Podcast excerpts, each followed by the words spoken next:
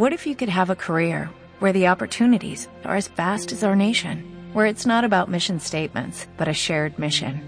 At U.S. Customs and Border Protection, we go beyond to protect more than borders, from ship to shore, air to ground, cities to local communities. CBP agents and officers are keeping people safe. Join U.S. Customs and Border Protection and go beyond for something far greater than yourself. Learn more at cbp.gov/careers. Dice así la palabra de Dios. Y pasando Jehová por delante de él, proclamó, Jehová, Jehová, fuerte, misericordioso y piadoso, tardo para la ira y grande en misericordia y verdad, que guarda misericordia a millares, que perdona la iniquidad, la rebelión y el pecado, y que de ningún modo tendrá por inocente al malvado que visita la iniquidad de los padres sobre los hijos y sobre los hijos de los hijos hasta la tercera y cuarta generación. Le invito a inclinar su rostro, eterno y amantísimo Dios. Te hemos adorado, te hemos exaltado y ahora, oh Dios, disponemos este tiempo para que tú ministres nuestras vidas. Te pido, Señor, por tu iglesia que escuchará el mensaje que nos des de esa gracia para poder recibir el consejo de tu palabra, los corazones puedan ser impactados por el poder de tu palabra, Señor. Mi vida la pongo en tus manos como un instrumento, dame de tu gracia para predicar tu palabra y no violentarla. En el nombre de Jesús, amén y amén. ¿Puede ocupar su lugar si es tan amable, hermanos?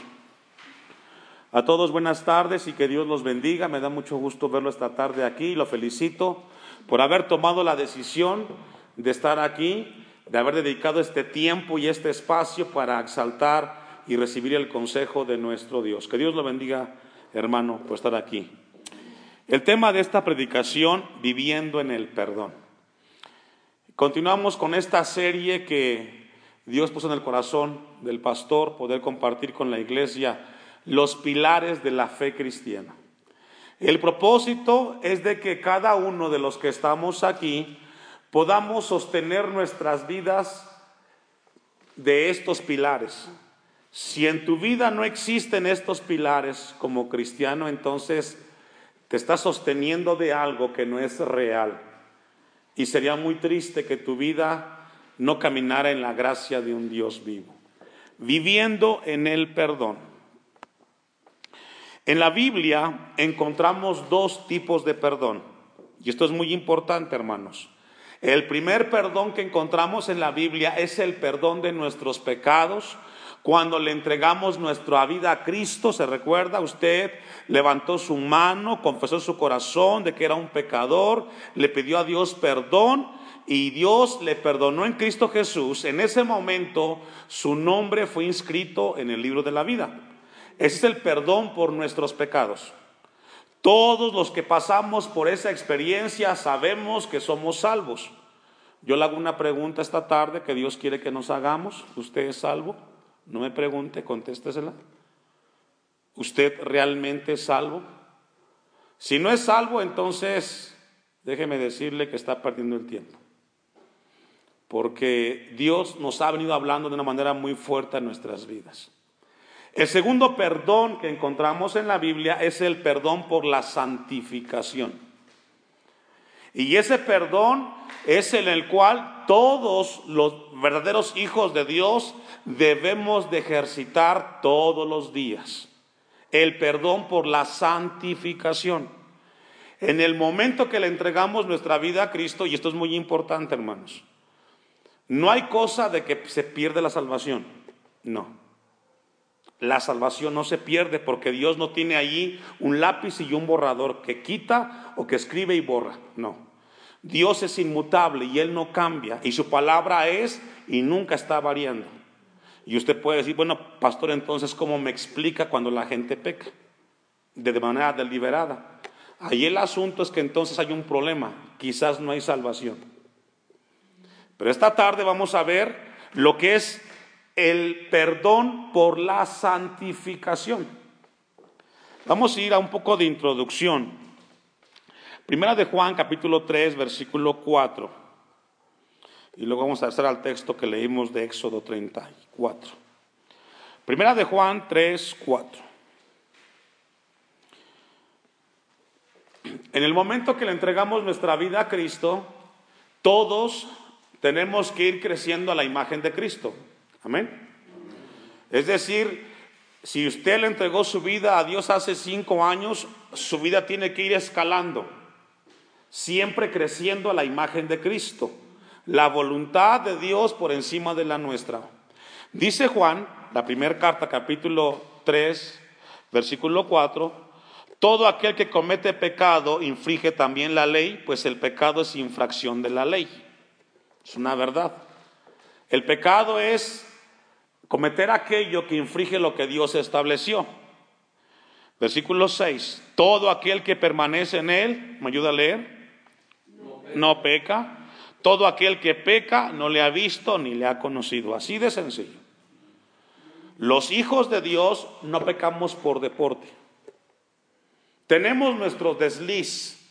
Y cuando fallamos, viene el Espíritu de Dios a nuestras vidas y nos redarguye y nos lleva a humillarnos y pedirle perdón a Dios sin que esté nadie presente. Fue su poder en nuestras vidas. Y eso que cometimos, le pedimos a Dios que nos ayude para no volverlo a hacer. Pero cuando alguien está pecando continuamente en un pecado y está pecando y pasa el tiempo y está pecando, entonces allí la pregunta es, ¿es realmente salvo? Es ahí la pregunta que tiene que hacer la persona. Los hijos de Dios tenemos fallas porque estamos, estamos en este cuerpo caído que aún tiene la tendencia hacia el mal, pero no pecamos de manera deliberada.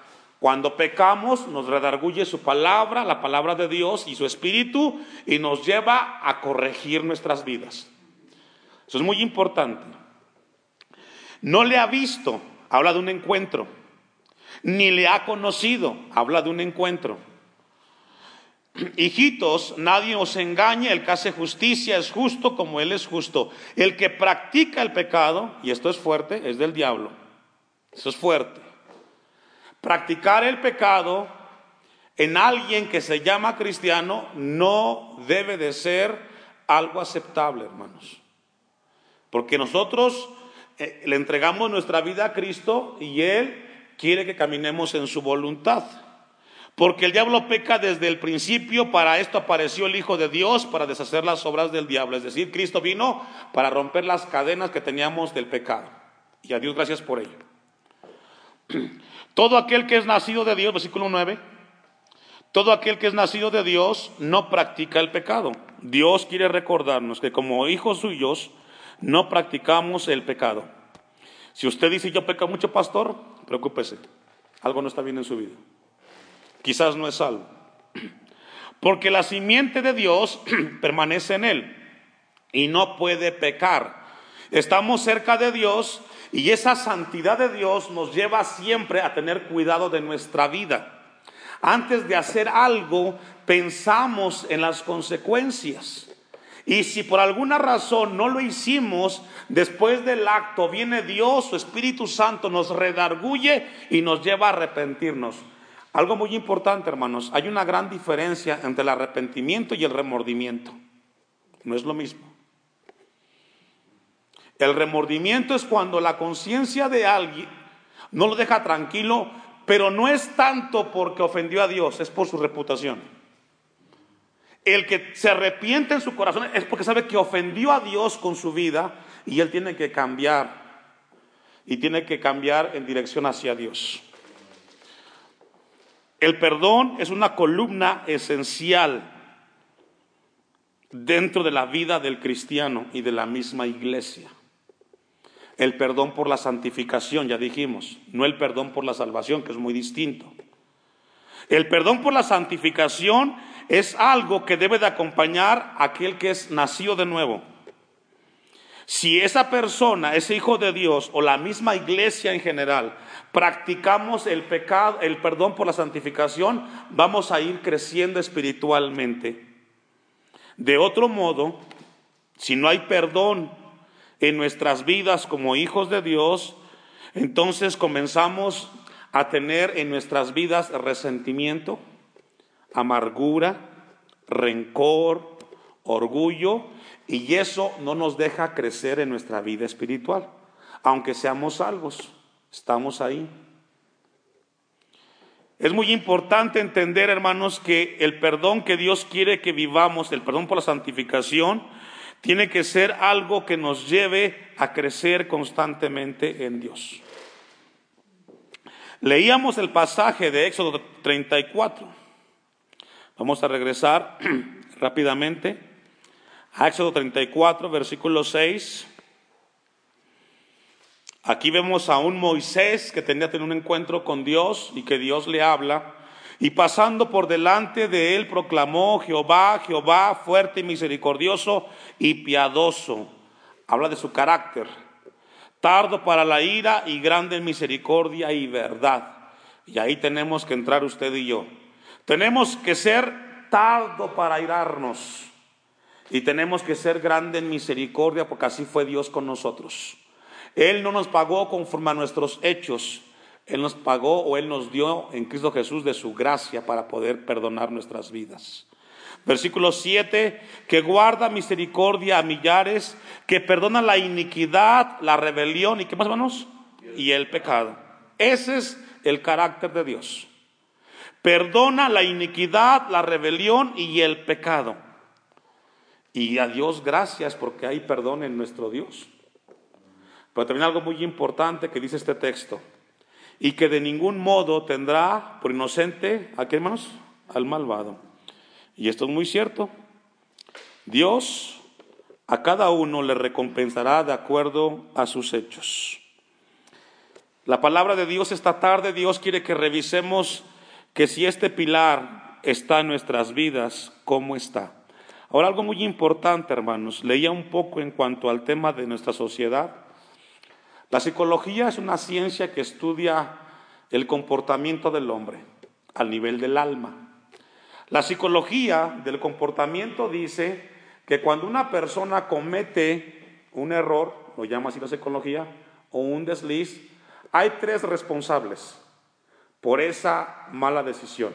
Uno, las circunstancias. Las circunstancias son responsables de que el hombre cometa lo que comete dice la psicología. El segundo factor, según la psicología, que provoca lo que el hombre hace es la otra parte. Es que el otro no hizo lo que tenía que hacer. Y la tercera causa, según la psicología, es tu ADN. Esos tres factores son los culpables de que el hombre haga lo que hace.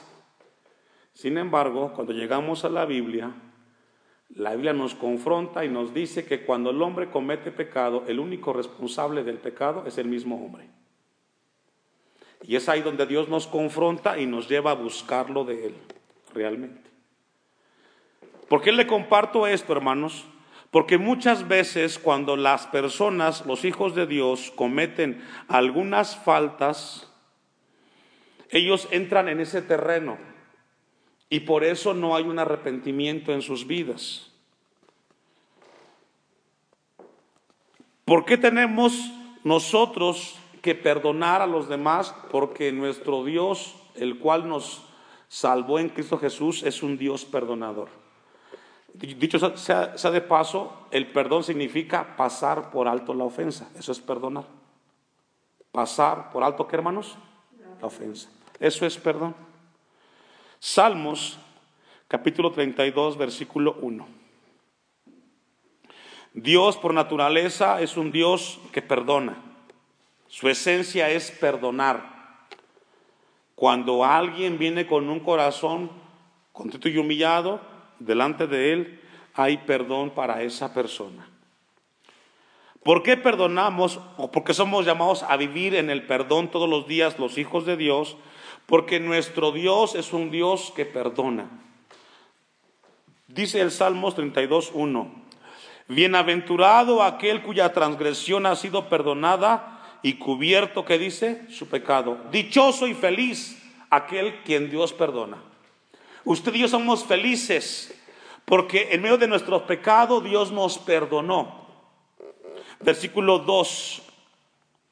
Bienaventurado el hombre a quien Jehová no culpa de iniquidad y en cuyo espíritu no hay engaño. Feliz, dice el texto 2. Dichoso, feliz aquel, aquel a quien Dios no culpa de iniquidad. Y ahí entramos usted y yo por la gracia de Dios. Somos felices porque a pesar de nuestras ofensas, Él nos perdona. Dios es un Dios perdonador. Isaías 43, 25, vamos a ver unos textos, los cuales habla de cómo Dios perdona a aquellos que ofenden. Profeta Isaías proclama la verdad de cómo es el Dios que nos ha perdonado. Usted me alcanza, Isaías 43, 25, yo soy, yo, yo soy el que borro tus rebeliones por amor de mí mismo. Es decir, Dios nos perdona no porque usted tenga algo en especial, sino porque Dios en su esencia es un Dios que perdona, porque su carácter es, es alguien que perdona. Valga la redundancia. Y no me acordaré de tus pecados. Esa es la manera como debemos de perdonar a aquellos hijos de Dios. Es que hay gente que dice, yo perdono pero no olvido. Espérate, algo está mal ahí. Entonces no es perdón. En el momento que tú pides, tú concedes perdón es porque tú pasas por alto la ofensa. Y te recuerdas lo que Jesús hizo por ti en la cruz del Calvario, que perdonó tus pecados. Pero no estamos constantemente recordando aquello que perdonamos. Si ya perdonamos, quedó en el pasado. ¿Cuántos dicen amén? Amén. Yo soy el que borro tus rebeliones por amor de mí mismo y no me acordaré de tus pecados. Es decir, el carácter de Dios es tan grande que despliega todo eso para que aquello que nos perdonó nunca más se recuerde. Y así debe ser el perdón entre los hijos de Dios. Ahora, este perdón que Dios quiere que entendamos en nuestras vidas debe de ser muy importante, hermanos, porque como iglesia podemos tener fricciones. Todos somos diferentes aquí en la iglesia.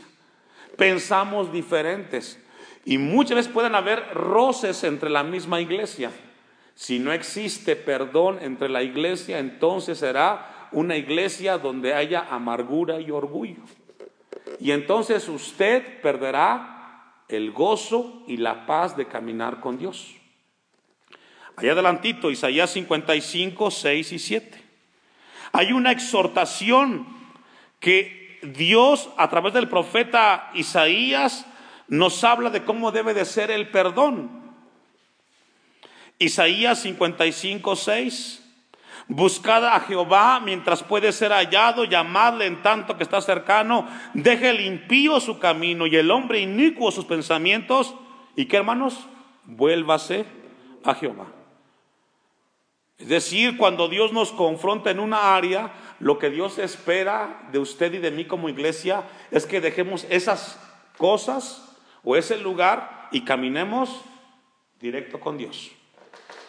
El texto, la, exhortación es, deje limpio su camino, déjelo. Si somos hijos de Dios, Él nos pide que dejemos aquello que no le agrada a Él. Ahora, aquí cuando hablamos del pecado, del perdón por la santificación, hermanos, tiene que ver de las fricciones que hay entre hermanos, entre la iglesia, porque ya Dios nos perdonó, amén. Ahora nos toca a nosotros aprender a ejercitar constantemente el perdón en nuestras vidas. Y como dijera Pedro cuando preguntó, ¿cuántas veces, Señor? Hasta 70 veces 7, hasta que tú aprendas que el perdón es necesario en nuestra vida cristiana, porque todos ofendemos o nos ofenden. Amén. Y dice el texto, eh, el 7, y vuélvase a Jehová, el cual tendrá de él misericordia y el Dios y al Dios nuestro, el cual será amplio en qué hermanos? Ese es nuestro Dios, un Dios perdonador. Somos llamados entonces nosotros a perdonarnos los unos con los otros. En el Nuevo Testamento Jesús nos deja algunas parábolas que tienen que ver con el tema del perdón. Vamos a ver una una de ellas. Y vamos a ir a Mateo capítulo 18, versículo 23.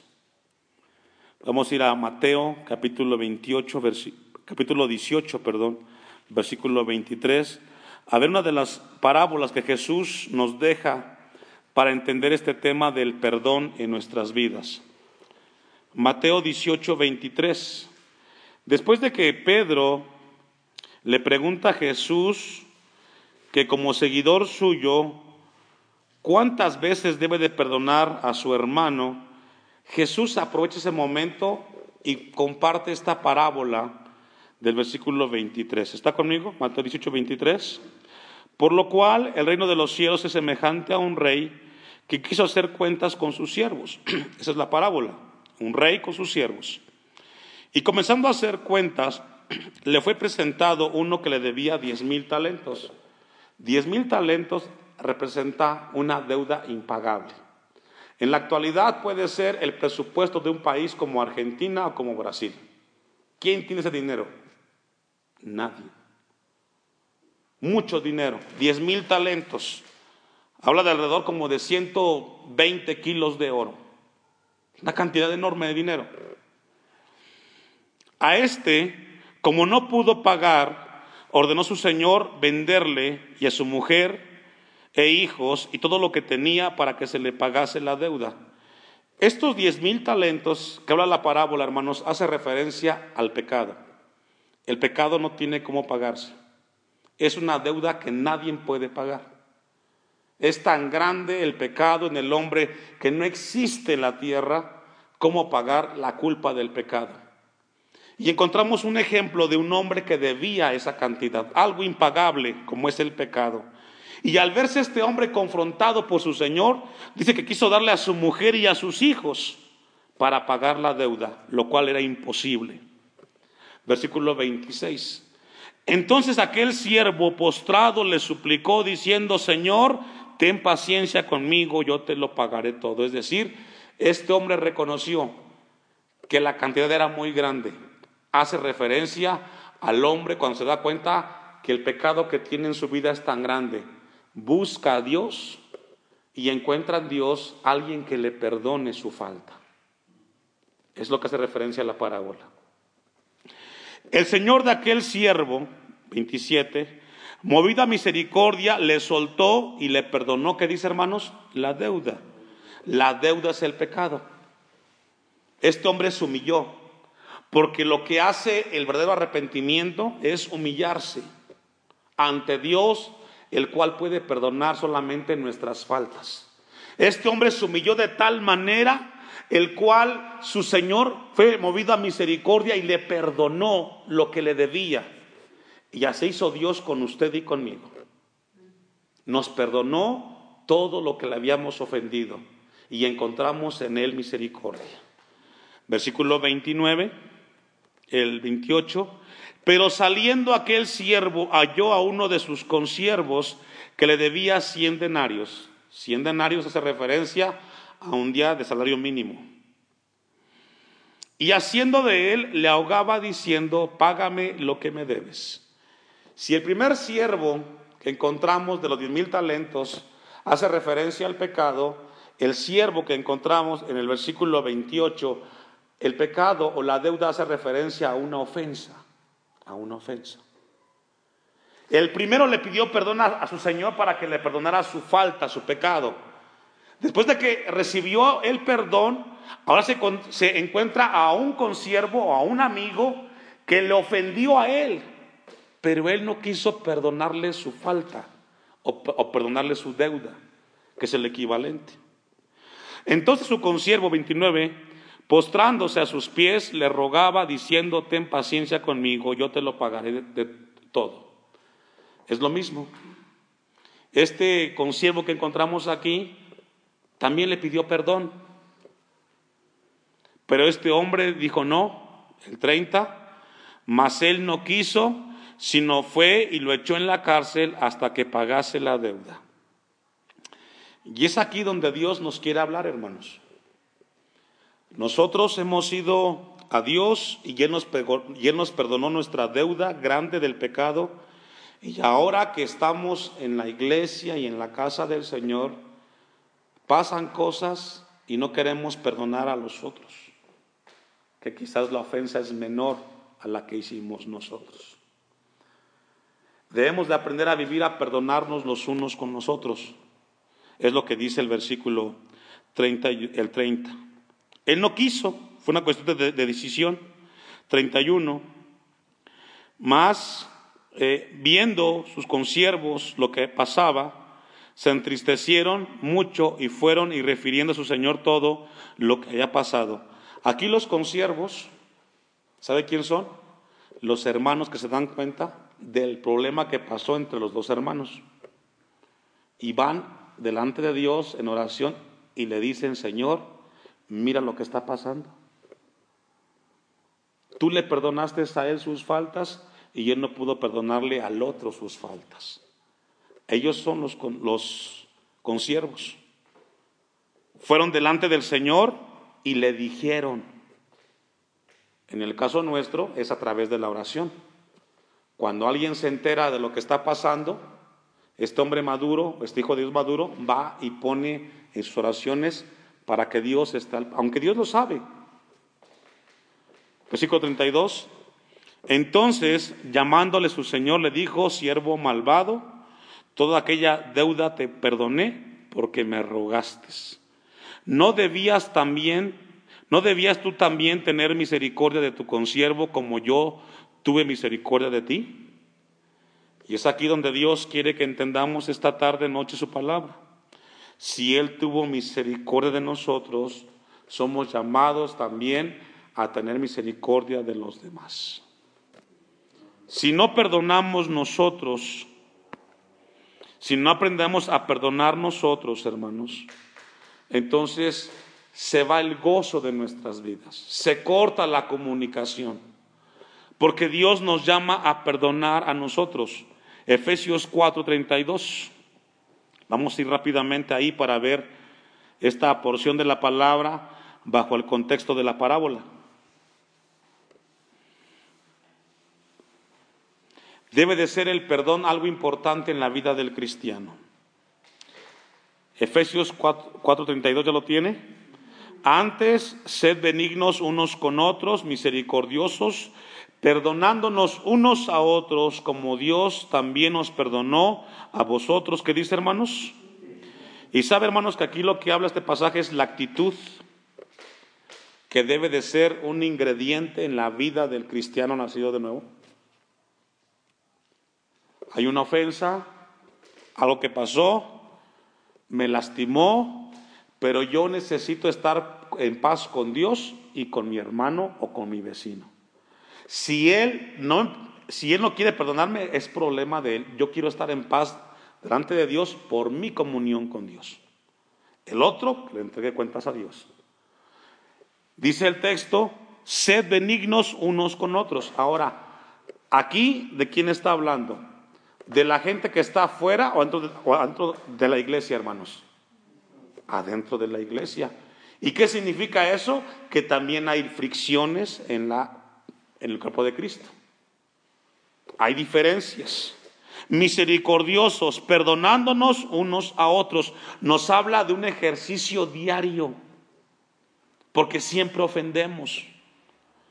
Tenemos que pasar la ofensa. Y es ahí donde crecemos a la imagen de Cristo, hermanos.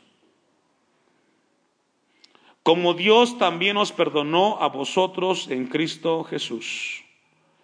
¿Necesita más? Colosenses 3, 3, hermanos.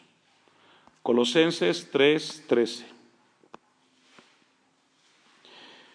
Un pilar más en la fe cristiana debe de ser vivir en un perdón constante por la santificación. Colosenses 3:13, soportándonos unos a otros y perdonándoos unos a otros si alguno tuviera queja contra otro de la manera que Cristo os perdonó, así también hacedlo. ¿Quiénes? El que perdona son aquellos que hemos conocido la gracia de Dios, hermanos. Debemos de perdonar de la misma manera que Cristo nos perdonó a nosotros. Y usted preguntará, bueno, pastor, ¿y si no perdono, qué pasa? Bueno, si no perdonas, entonces según el Padre nuestro, no hay comunicación con, con Dios. Se va el gozo, se va la paz. Puedes asistir al templo, pero comienzas por dentro a marchitarte, le pierdes sentido a las cosas de Dios, lo ves como algo pesado, algo monótono, y Dios quiere que sus hijos no estemos ahí. Que cuando vengamos a la casa de, de Dios podamos vernos todos con amor, saludarnos con la paz que produce la comunión con Dios y con todos los demás, hermanos.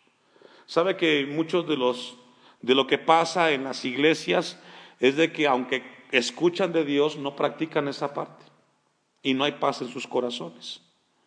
Tenemos que practicar ese perdón por la santificación constantemente y crecer a la imagen de Cristo Jesús. Amén. Vamos a ir concluyendo. Y vamos a ir a Mateo 5:23. Mateo 5:23.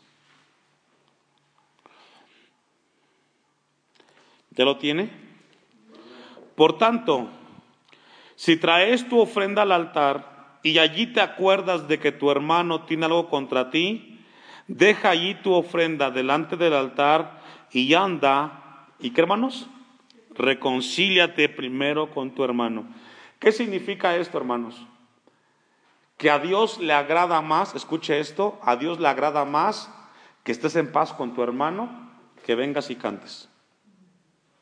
Así de sencillo. Podemos cantar y desgarrar nuestra voz delante de Dios. Podemos llegar al altar y orar y buscar de Dios. Pero a Dios le interesa más que como hijos suyos podamos amarnos los unos con los otros. Por eso el pasaje dice, ve y deja ahí lo que tienes que hacer, porque es más importante que estés en paz con tu hermano. ¿Cuántas veces hasta 70 veces 7. Ahora, hermanos, algo muy importante aquí. Tu hermano puede ser tu esposa, puede ser tu hijo, puede ser tu vecino. Yo no logro entender cómo hay cristianos que no puedan convivir con sus vecinos. Él fue creado a imagen de Dios. Y tenemos que perdonarnos. Es ahí la diferencia entre el cristiano y el que no lo es. Es que, no, él no conoce, pero tú conoces de Dios. Hazlo por ti, no por él. Deja tu ofrenda, dice. Por tanto, si traes tu ofrenda al altar, si vienes al templo y allí te acuerdas de tu hermano, es decir, Dios te va a traer a tu mente, llegará a tu mente eso que tienes ahí y no solamente viene porque llegó, no, es porque Dios quiere que estés en paz con Él y con los demás. 24. Deja allí tu ofrenda delante del altar y anda, reconcíliate primero con tu hermano y entonces ven y presenta tu ofrenda.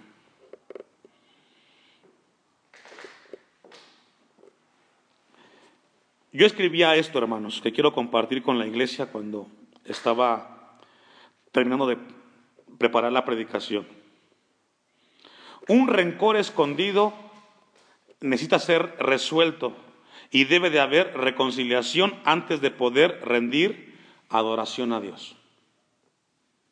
Otra vez, un rencor escondido. ¿Qué significa eso? Existe la posibilidad que muy en el fondo de nuestro corazón haya un rencor en contra de alguien.